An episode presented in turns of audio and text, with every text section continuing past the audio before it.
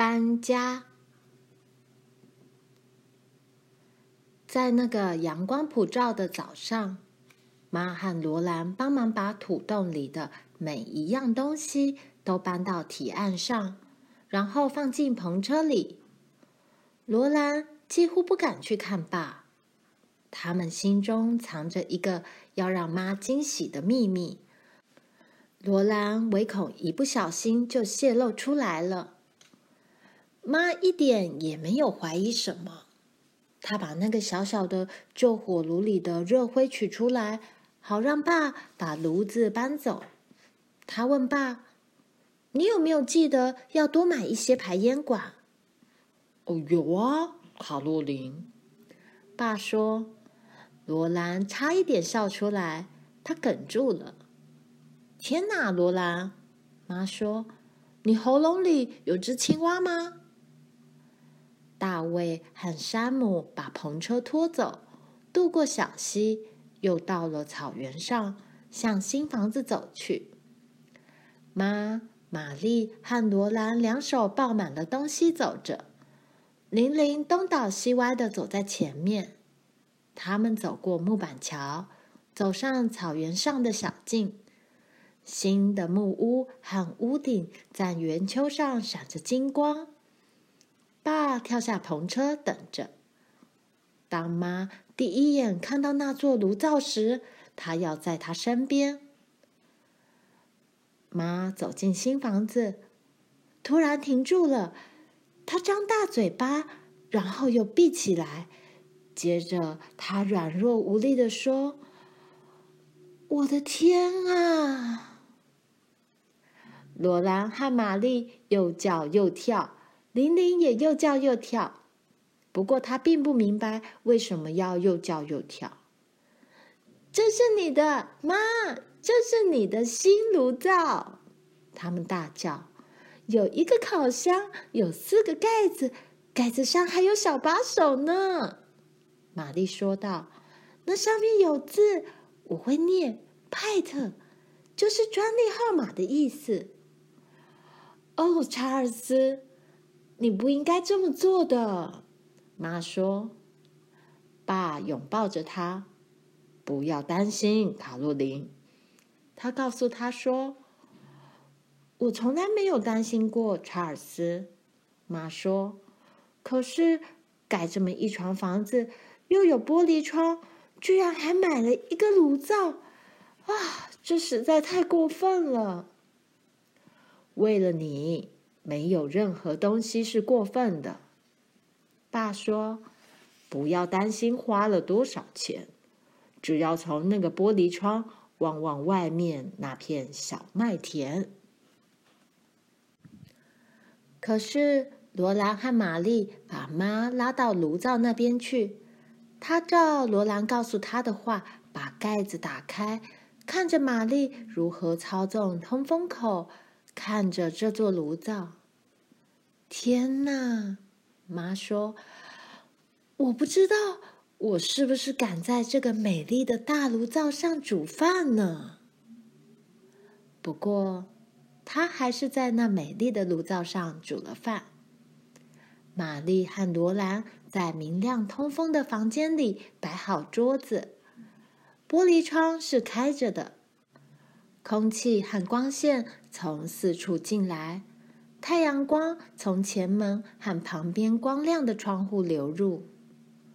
在这样一个宽大、通风、明亮的大房子里吃饭，真是开心透了。午饭过后，他们坐在桌边享受这一切，这才像样。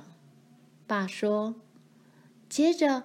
他们装上了窗帘，玻璃窗一定要挂窗帘。妈用旧床单做出窗帘来，床单布僵得笔直，白得像雪一般。她在窗帘边上镶了条美丽的印花布边，挂在大房间里的窗帘镶了粉红色的边。这些粉红色的布是从玲玲在公牛逃跑时弄破的小衣服上取来的。卧房的窗帘镶边是用玛丽的蓝色旧衣服镶成的。这两块粉红色和蓝色的印花布是很久以前住在大森林时，爸从城里买回来的。爸在钉悬挂窗帘绳的钉子时，妈取出他保存的两张长条形的棕色包装纸。他把包装纸折起来。教玛丽和罗兰如何用剪刀剪下小小的纸片。当他们把自己剪的包装纸打开时，纸上出现了一排星星。妈把剪好的纸张铺在炉灶后面的板架上，星星从板架边缘垂下来，光线从星星之间投射出来。窗帘挂上后，妈在卧房里挂了两条雪白的床单，隔出一个角落。这个角落变成了爸和妈挂衣服的好地方。妈在阁楼上面挂上了另一条床单，玛丽和罗兰可以在床单后面挂衣服。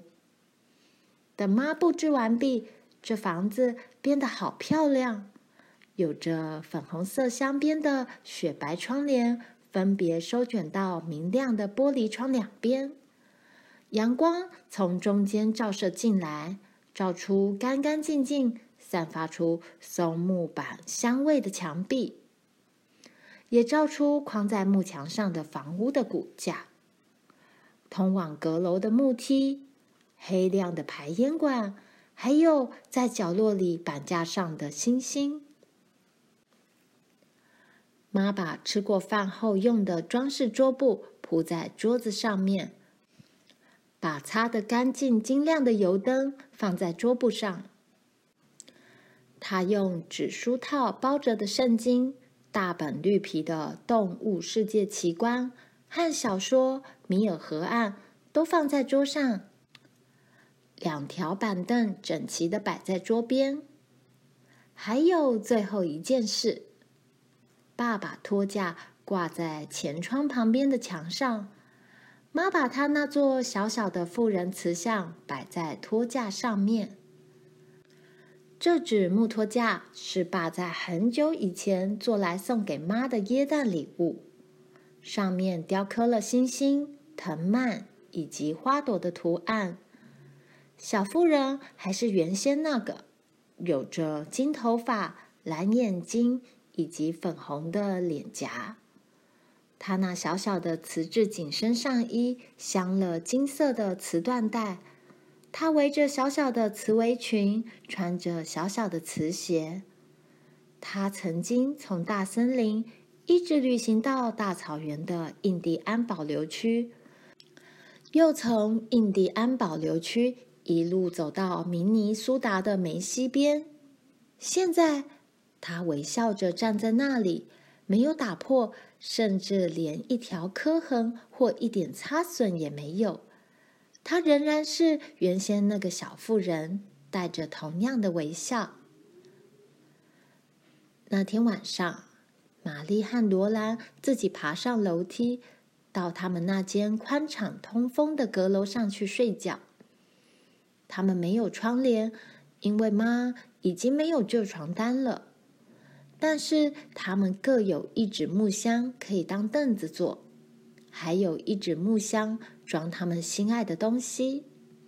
小青青和纸娃娃住在罗兰的箱子里，玛丽的沙包和收藏袋放在玛丽的箱子里。